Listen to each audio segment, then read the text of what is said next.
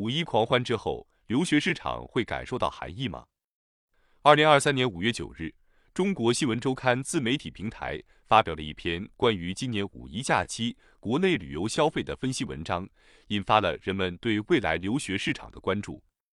文章将从四个方面解读这一话题：五一旅游收入增长放缓背后的原因、中国出国留学市场规模、留学预算数据以及国际教育消费行为。五一假期旅游收入增长放缓的背后原因：今年五一假期国内旅游人数达到了二点七四亿，同比增长近百分之二十，但旅游收入仅增加百分之零点六六。在五天的假期中，人均消费下降至二零一七年以来的最低点。专家分析，这是由于疫情对居民收入核心里产生负面影响所致。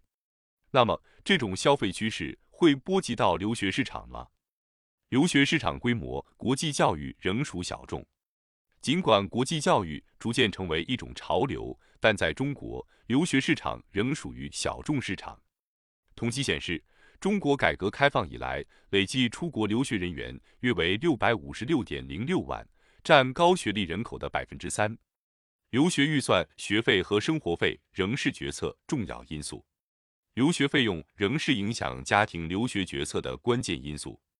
英国、美国等主流留学国家的费用较高，而欧洲小语种国家、马来西亚、一带一路地区等的费用则相对较低。